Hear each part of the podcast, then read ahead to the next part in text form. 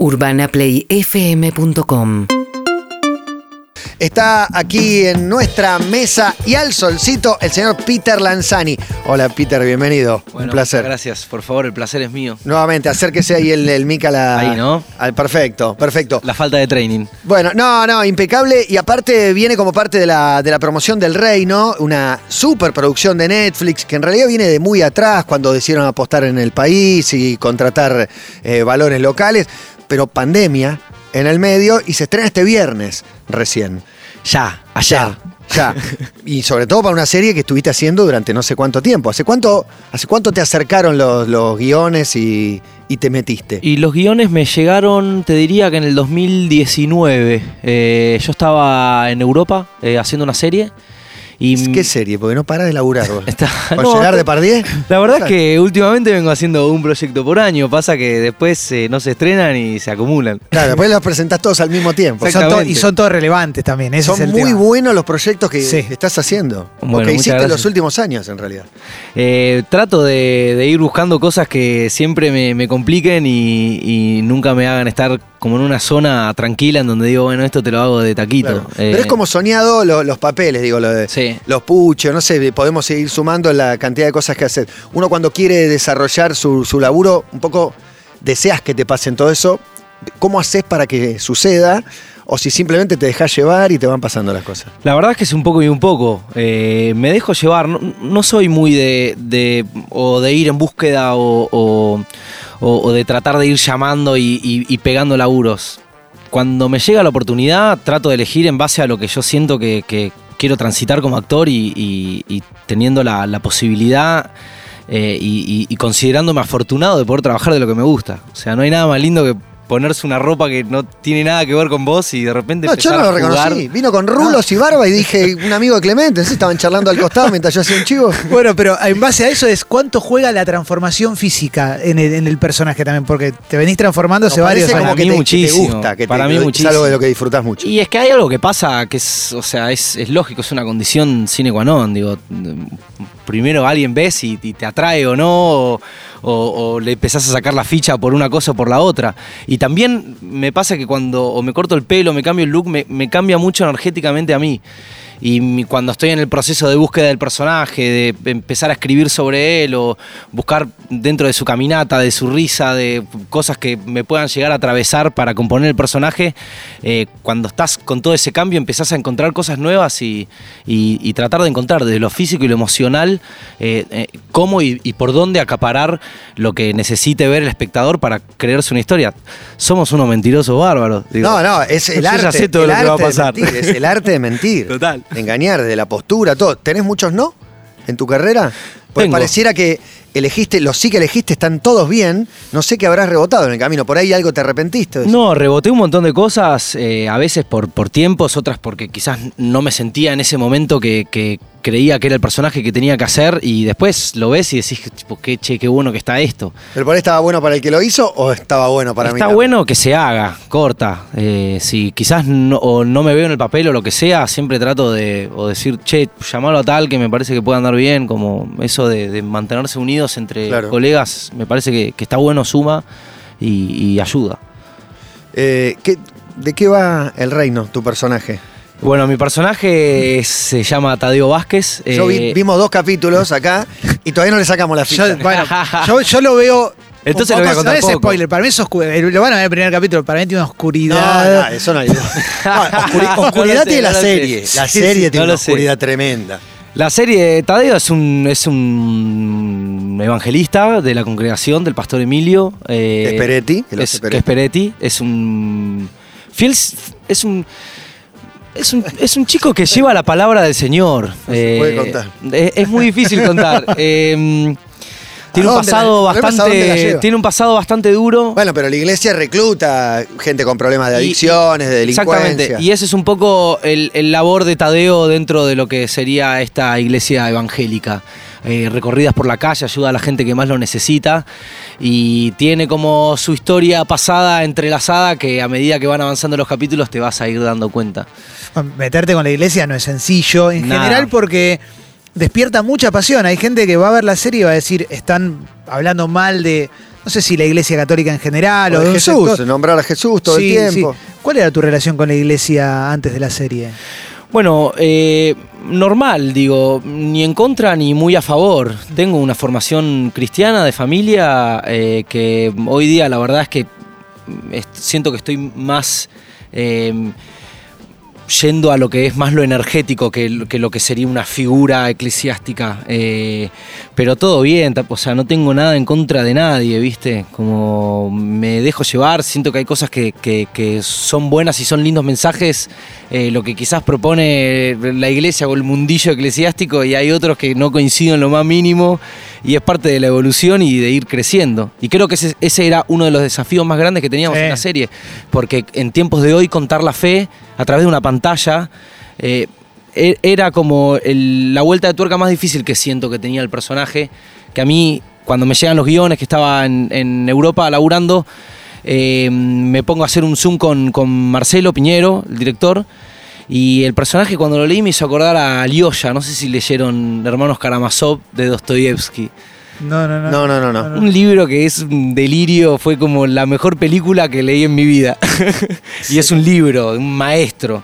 Y Alyosha tenía eso, ¿no? Un, un chico de fe que a lo largo de su camino en Mar de Tiburones empieza a cuestionarse un montón sobre sus creencias, sobre las cosas que le van pasando en la vida, sobre el amor. Y me parece que va un poco por ahí, Tadeo. Ah, está buenísimo. Está buenísimo. Está buenísimo. eso también. Y la serie es una, eh, es una reunión de, de personajes y de estrellas espectaculares. Está, está Peretti, que se lo ve genial. Mercedes Morán, tremendo Una también. masa, es una masa. Estas voces, está Furriel.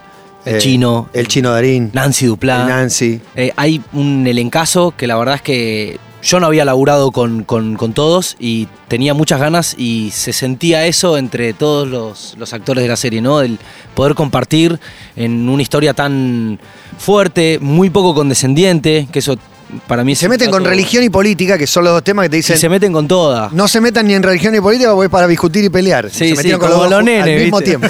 como los nenes, no toques el enchufe y bueno, vamos a tocarlo igual.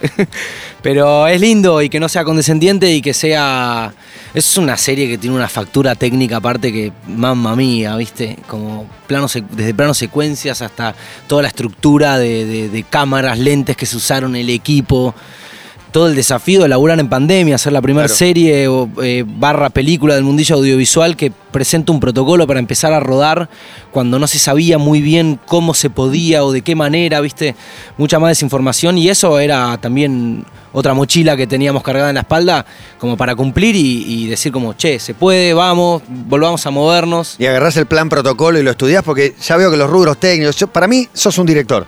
So- No, te- te- no. Hay un director adentro tuyo que en Sí, algún día seguro. saldrá. De hecho, armaste algo que cuando se estrene estás haciendo un clip, un video o algo. Eh, sí. eh, Estoy enterado de todo. Dirigí, dirigí, dirigí un, Dirigiste ya cosas. Estuve haciendo una codirección en Un Gallo para Esculapio en la segunda temporada, eh, que la verdad que fue puro aprendizaje. Digo, estaba o Gaby Estañaro o Bruno Estañaro eh, en cualquiera de las dos unidades en la que me tocaba y yo quería estar al lado de ellos, imagínate. Señoras y señores, de pie por Sí. Bruno Estañaro, como decime. No, yo ¿dónde me callo. Estoy al lado obvio. tuyo. yo- déjame mirarte.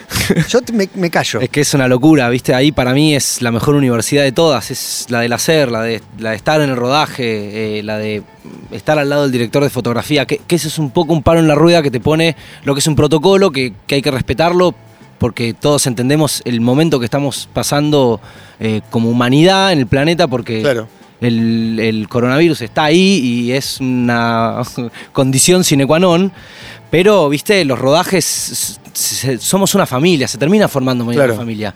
Te ves 12 horas por día, todos los días.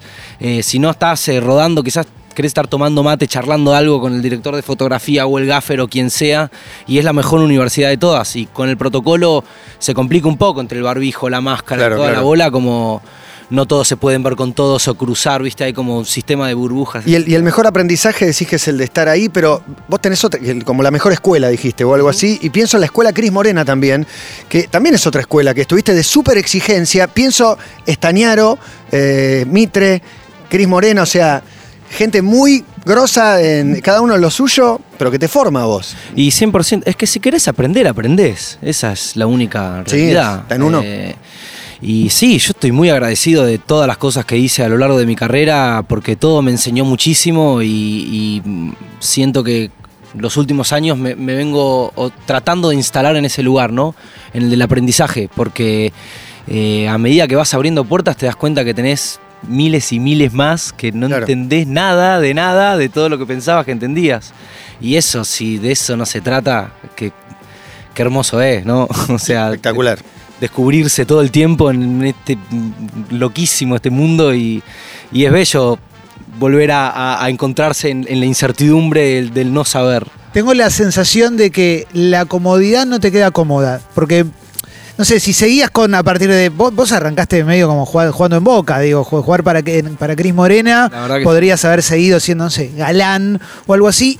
Muy relajado, quizá con un buen sueldo, y de repente te corriste a una que es aprendizaje constante, estudiar.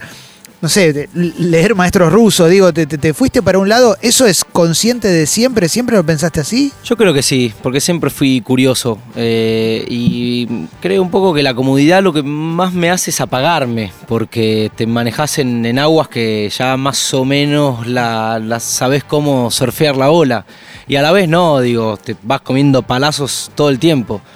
Pero siempre hago la analogía, a mí, para mí, este, este mundo, la actuación o, lo que tenga que ver con, con ella, es como el deporte, ¿viste? Yo ahora miro, estuve mirando las Olimpiadas todos los días y me encontraba a la una de la mañana después de ver cuatro horas y media de una carrera de marcha. que, ¿viste? Ah, Como que decís, Nado sincronizado, y, y había un ecuatoriano que en kilómetro 24 de 50 ya estaba todo desgarrado y el chabón llegó una hora más tarde que lo que llegó el primero, pero terminó la carrera y te pones a la llorar hasta las lágrimas, porque eso es dedicación, eso es esfuerzo, eso es cabeza, eso es querer siempre ir hacia un poco más y creo que lo tiene un poco la actuación eso con el deporte, ¿no? De, la preparación, de la formación, de cuando vas a rodaje sie- siempre es una final. Y así creo que es la mejor manera de elaborarlo. Con subidas, bajadas, digo, no existe la estabilidad, andate a vivir al medio de la montaña y convertirte en el próximo Dalai Lama, pero es muy difícil. ¿Y para la vida también aplica? Digo, para el laburo, clarísimo, pero si lo tenés en el laburo, lo tenés en la, en la vida, la, Y la misión del aprendizaje. Vi- ¿Vivís, eh, ¿Vivís con un amigo? Vivo con un amigo, eh, flamante guitarrista de Nolvelto. Ah, no te lo puedo ¿no? creer. El Colo altos- Fisner. altos personajes, espectacular. El Colo Fisner lo conocí, que le mandamos un abrazo. Es el cámara. Eh, es cámara. Yo lo conocí en un gallo para Esculapio. Claro. Eh, y laburé Y con se él. fueron a vivir juntos, dos amigos. Sí, yo estuve viviendo hace dos años y medio con otro amigo, con el Buquito, y sentí que... ¿Qué hace tiene, unos- ¿Qué tiene vivir con un amigo? Bueno, yo viví mucho tiempo solo y me encontré en un momento en donde necesitaba empezar a compartir o a encontrarme con otra persona. Al no estar en pareja dije, bueno... Las madres te dicen una novia, nene. Bueno, Pero no. sí, pero no. ¿Con no- un amigo No estaría haciendo un atorrante? Y bueno, pero hay algo lindo de eso también. Y me terminé yendo con el Colorado, que es un atorrante, pero que es la persona más buena, es un sol de persona, se aprende mucho. Muy bueno. Y de repente son las 12 de la noche y es como, bueno, vamos a ver una de Kaurismaki. Sí, vamos a ver una de Kaurismaki. Así que estamos cine, música y flasheadas de la vida todos los días. Claro, te armaste una vida ideal para tu carrera, me parece, ¿no? Porque aparte está Y diciendo. más o menos. Vamos a ver una Kaurismaki. Sí, yo no sé si hay un contraste uno. con, No, no. con, con, eh, no sé, una vida más tradicional que parecía que te había tocado, ¿viste? En el sorteo de la vida, te tocó una vida tranca, tradicional. Dije, no, tradicional, un carajo. Y no. Una vida más bohemia, déjame experimentar. Sí, a la vez también es tradicional, digo, ¿Sí? para hoy día es como estar con un amigo, vivir con un amigo, estar con gente querida, como Sí, a full. sigo estando con mi familia, tengo laburo, por suerte, soy Igual te pasan cosas como- excepcionales. Vos las naturalizás y las pones en ese lugar, pero Para no ponerlas en un estandarte, pero está bueno. sin duda, como ley primera, soy un afortunado de todo lo que me pasa. Después hay una bocha de laburo atrás, ¿viste? Pero trato de aprovechar las oportunidades, eh, o cuando la vida me sonríe o cuando no. Claro, pero cuando de- estás, cuando estás aburrido, no cualquiera le pinta irse de gira con una banda, pone, con los vándalos chinos. Eh, de aburrido eso. te pintó, es, es un planazo. Pero yo soy fanático de los bandos chinos, ¿cómo no voy a ir a ¿Sos fanático? Bueno, instrumento? Sí, sí. Vamos a poner al Goyo, vamos a poner al Goyo. Uy, no me digas. Ponelo al Goyo que va, va a poner a prueba a, a Peter, que en realidad tiene apodo también. Así que, si lo, ¿lo tenés o no. Ah, ok, me piden que aguante. ¿Te fuiste de gira con ellos? pasa? Acá, Goyito de los Vándalos Chinos, reportándome desde México. Me decían que iba a estar Peter charlando con ustedes en un rato, así que quería aprovechar para mandarles un saludo, un beso enorme. No les voy a contar la anécdota de Juan Pedro Plomo, porque ya la conté muchas veces, pero creo que algún detalle les puede contar él. Pero sí, en la pandemia filmamos un musical en el Arena de Buenos Aires y Peter hizo una interpretación en, esa, en ese show que hicimos y por COVID y por protocolos y demás andaba con una pantalla así gigante que lo protegía, no nos pudimos ver en ningún momento, pero, pero bueno, fue hermosa la participación. Les mando un beso gigante, que estén bien. Gracias, Goyo. Qué grande, Goyo, ¿eh? Un artista. Genio, genio. Todos los Cantante, chicos todo. son, Son también lo mismo, ¿viste? Como creo que es una cuestión de generacional también, ¿viste? Como que hay una búsqueda siempre en, en el hecho artístico, por así llamarlo. Eh, delirio. Yo estaba rodando. eh, Juan Pedro Plomo, Juan, Pedro, Plomo, se llama. JPP. el fa- el Juan. Pedro Lanzani se llama Juan Pedro Pedro, Plomo Lanzani cuando va a ayudar a la banda. Y nada, me llamó el director, también es amigo mío, y dijo, che, necesito que hagas esto, uh, esperá, yo estoy enquilombado, viste, protocolos, no sé qué. Dijo, bueno, pero lo, lo mantenemos bien. Me terminó acompañando Miki Boucher, que es una amiga productora, y fuimos ella también, le gustaban los chinos. Me pinté todo de rojo, terminé siendo un diablo en cuarentena, que salí de escena con un vaso de whisky en la mano y un pucho en la otra, eh, tiraba todo por todos lados, los Espectacular. presentaba. Y nos divertimos. Tenía que tener esa mampara, viste, todo protocolar, porque es como, chicos, sí, o sea, re estoy para, para lo que sea. Tengo que solucionar a ver cómo me deja la producción. No hay, no hay, un, pap- no hay un, un papel que tenga tu look. No hay uno. Estoy pensando en eso. No sé cuál es tu look, no sé cuál es tu look. Yo tampoco, ¿eh? De verdad te digo. tranquilo. Pero viste, Pelo, largo, larguísimo, rulo, rulo, una barba rulo. tremenda. Me ¿no? siento interpretado por este igual, ¿eh? Me gusta. No, ese, Ese ese, es, excelente. ese- está, está, está por ese ahí. aparte está muy logrado. No, Está- Está logrado. Estamos hablando para, Está logrado. viene eh, para promocionar el reino, pero bueno, eh, hiciste Sister Pill, le vas a meter un juicio de Junta. O sea, la verdad que tenés muchas cosas fuertes. Los puchos, vení de, no sé, 4x4, o sea, por, por Sí, lados sí. donde mire te, ve- te veo distinto. Está bueno, la verdad. Eh, no sé, no soy consciente o trato de no serlo quizás tanto. Eh, soy agradecido de, de poder hacer lo que me gusta también y trato de perfec- perfeccionalizarlo. ¿Y eh, qué actores sin duda. tenés ahí? Si te pido tres que, que, Eh, que te, cambi- te cambiaron la vida verlo actuar, o no sé, puede ser de afuera o de acá, pero decís, cuando vi este, No, bueno, de acá hay un montón, la verdad que sí, tenemos un montón de actores. Eh, Richard Darín, eh, Rodrigo de la Serna, Oscar Martínez. eh, hay, hay una banda de actores, Claro, la verdad. Y de afuera, qué sé yo, DiCaprio siempre me gustó mucho, eh, Phoenix me encanta.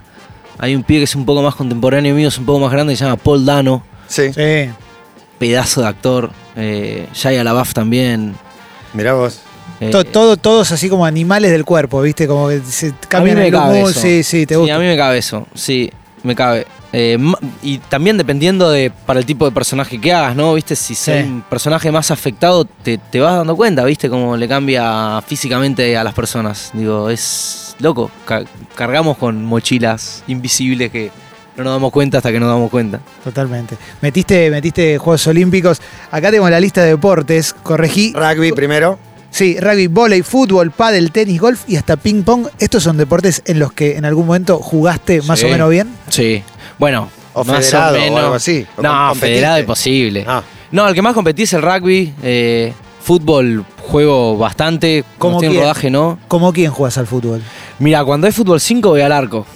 Soy Oliver Kahn. Y si, El y mono si es de Kahn. 11. Mete en el personaje, para mí se parece físicamente. No, Te mira man, mal, te da miedo. Eh, sí, sí. Te intimido. Llega Peter Rubio, ¿viste? Es Todo rubio. ¿Qué le pasó a este chavo? Eh, el pádel me fascina. El pádel me parece un deportazo. Eh, me gusta el deporte, la verdad. Como trato de jugar lo que sea. Así, federado de hacer carrera, ninguno. Si hay una profesión frustrada, puede llegar a haber sido el deporte. Iba por ahí. Puede llegar a haber sido el deporte.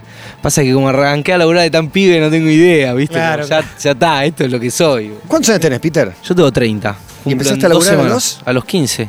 La mitad de mi vida casi. Increíble. Ya no, casi no, no te acordás tu vida sin No actuar. tengo ni idea. Eras muy chico. Ni idea, ni idea, la verdad. Pero bueno, nunca dejé. Traté de siempre mantenerme ahí en- en- en- entre mis seres queridos que me apoyan, me hacen servir siete Fernés si es necesario para. Para bajar un cambio. para bajar- no, no, no todo para yo, sino llegás y, bueno, dale, ¿quién quiere tomar algo? Yo, yo, bueno, anda vos, dale, anda a buscarlos. Y eso te hace como mantener Claro, un poco claro. los pies baja. la tierra. ¿Tuviste sí. algún momento alguien que te diga el famoso la cachetada o por ahí no, no tan estereotipado, pero alguien que te diga, mira, baja un cambio, no, No, sé? no, no, no lo Pero siento. No, Te veo a vos diciéndole, che, baja un cambio vos. Más, No que alguien sé. diciéndotelo vos. Eh, no, quizás eh, eh, nace más de mí el, el a veces te, no sé si separás el término, pero te alejás por laburo o lo que sea, o, o no tenés tanto tiempo como querrías para ir a ver a tus amigos jugar en el club o lo que sea. Y ahí sí siempre me nace de mí, tipo, che, perdón que esté como medio desaparecido, pero bueno.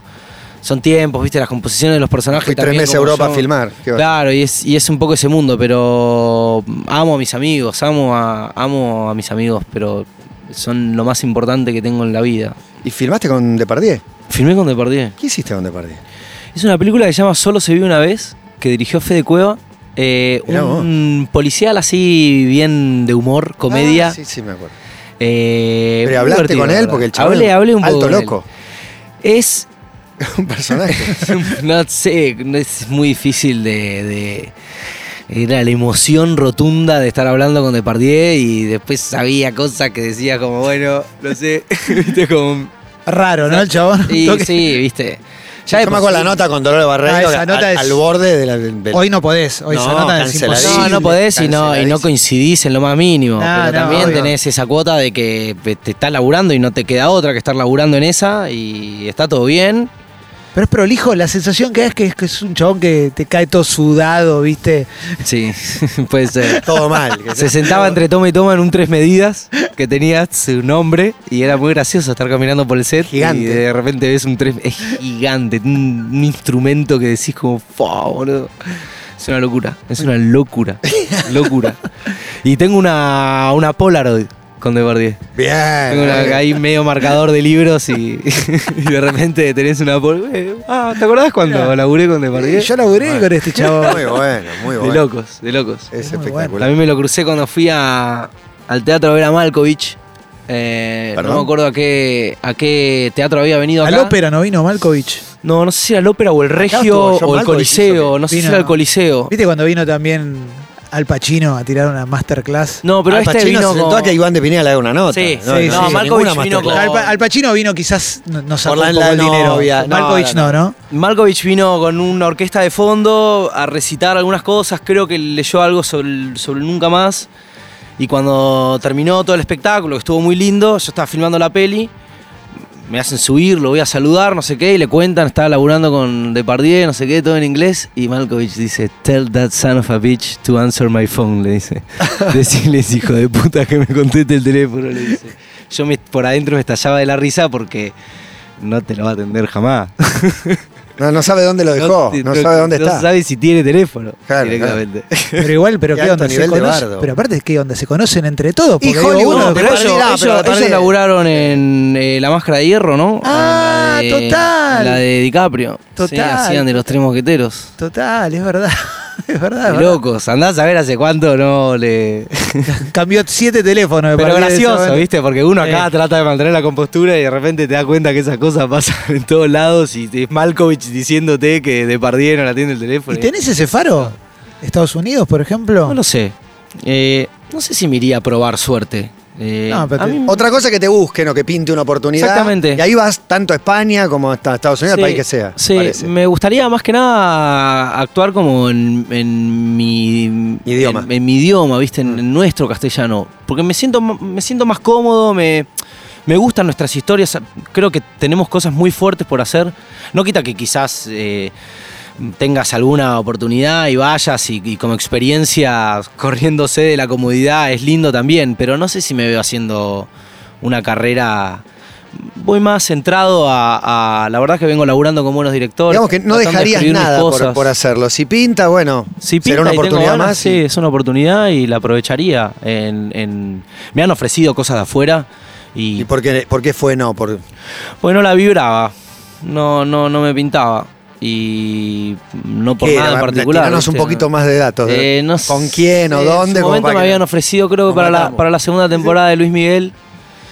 Sí. Y eh, es una serie Era atractivo, repotente, vio, ¿viste? se es depende del atractivo. personaje también y que hagas. Pero sí, atractivo es. Atractivo es, Sí. recontra. Pero no me vi, no me, no me vi en el personaje y no, sentí que no tenía nada para contar ahí y terminé haciendo otra cosa. Y después llegó eh, para hacer de Caterpillar y. Me vuelvo loco Ah, con Sister Piller. Sister Lo Piller. estoy esperando. El Peter Piller, Lo estoy ¿no? esperando. Eso, cuando alguien subió, eh, bueno, la, la- la cuenta oficial No, subieron ya lo vi a, a Fede Delía, a, a Grandinetti. Están to- todos. Pero Sister me Piller- vuelvo loco. Sister Piller es igual. Es igual. O sea, vos estás igual. Mercedes Morán es la, es la Tota, Sí, Cardinal sí. y la Claudia. Sí, sí, hay ahí un, un- un buen team Está también. buenísimo. Y ahí que te cagabas de risa también. O sea, internamente, digo, te divertías. Sí, obvio, nos divertíamos con, con- con el respeto también que amerita acá cualquier trabajo, ¿viste? Como Sí, no- claro, claro. Y nos divertimos mucho, la verdad. Eh, me armé un lindo grupo de amigos. Me quedé muy amigo de Nico Goldschmidt, que estuvo acá, y Neno Casero, que es una masa. El Diego. Dos de lo que, Sí. ex- El Diego. Los dos Diego, los dos Diego. Diego, claro. Los dos Diego. La verdad es que nos divertimos realmente muchísimo. Y nada, eso también es lo lindo de, de este tipo de laburo, ¿viste? Que conoces gente hermosa y que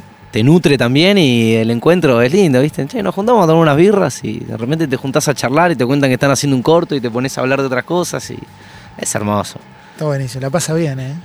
No, La pasa espectacular, bien, espectacular. Y se estrena El Reino el viernes recién. Nos dieron unos capítulos para que, para que empecemos. La vamos a devorar. ¿La viste entera vos o...? No la vi entera, sí, sí. ¿Y? Me la pasaron antes, quería verla para hacer notas y está buenísima. Tiene una factura técnica que es impresionante. Impresionante. Está re buena. La historia está y bu- re buenos buena actores también. y la historia está buena. Completamente. Yo creo que va a dar mucho de qué hablar. Eh, le pusimos todo el empeño, lo laburamos a full con, ante todas las adversidades y ahora ya es un proceso del espectador que se adueñe de la historia, que, que le guste, que, que se, que, que se meta, que empatice con personajes o Que no se y- enoje. y, que, y que se enoje y que se, que se debata porque de eso se trata. Gracias, Peter, por, por, venir. Un placer. Un placer enorme. Vamos a cerrar con un tema de banda, los temas de Susana. Si quiere proponer otro, es ahora. No, no, el tema de Susana por, por mi maestro, porque en realidad JPP, yo era el, el súbdito de, Juan Pedro de, Plomo. de Shankar Susein, que es eh, eh, Suso Pachuco, que es un amigo de los chicos, que es el stage manager. Y yo cuando llegué le dije, Suso, yo hago todo lo que vos me digas. Cargamos, ponemos donde sea, vamos, yo estoy flasheado con la experiencia, Claro. vamos con todas. Soy soldado El tema de. Susana es por Suso. Bueno, tema de Susana entonces de Vándalo para despedir a Peter Lanzani que ha pasado por acá. Se estrena El Reino el día viernes. Promete imperdible. Gracias, eh. Por Muchas favor, a gracias. ustedes, muchas gracias, Un placer.